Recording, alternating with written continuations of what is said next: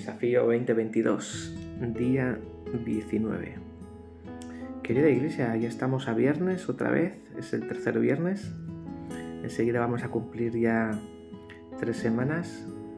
Y sabes lo que dice en, en Hechos 10.4, nos dice que Dios ha recibido tus oraciones como una ofrenda.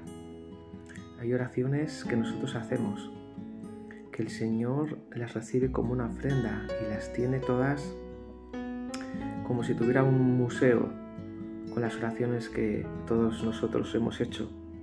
Hay ofrendas memorables y a veces cuando hablamos de ofrendas, ¿verdad? Nos viene a la mente siempre a, a dinero, ¿verdad?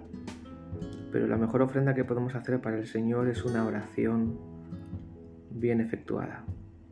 Una oración que agrade a Dios, una oración que tenga que ver con el bienestar, con la salud, con la salvación de otras personas. Me acuerdo de aquella oración que Jesús hizo hace ya unos cuantos años. Y él oraba por nosotros. Él oraba a su Padre, decía, no te ruego solamente por esto, sino, por los que han de creer por el testimonio de ellos.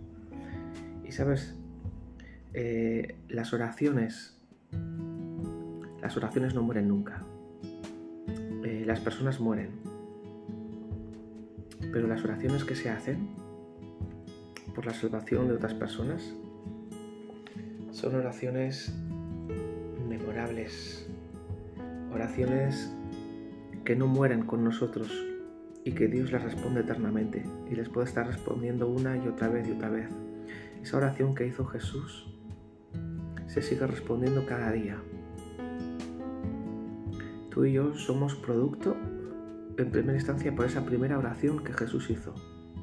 Y después de él ha habido muchas personas, hombres o mujeres, misioneros de otros países, de otros lugares, que estaban orando para que el Evangelio llegue a Europa llegue a España. Y hubo personas que estaban orando para que se conviertan personas que viven en España, que viven en Vizcaya, que viven en Bilbao, que viven en Cruces, que viven en Baracaldo, que viven en Portugalete.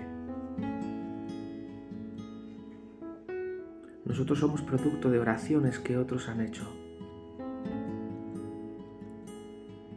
Dios responde a las oraciones que nosotros hacemos.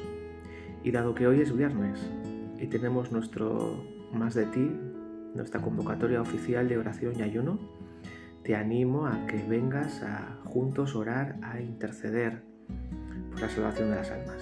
Dios te bendiga.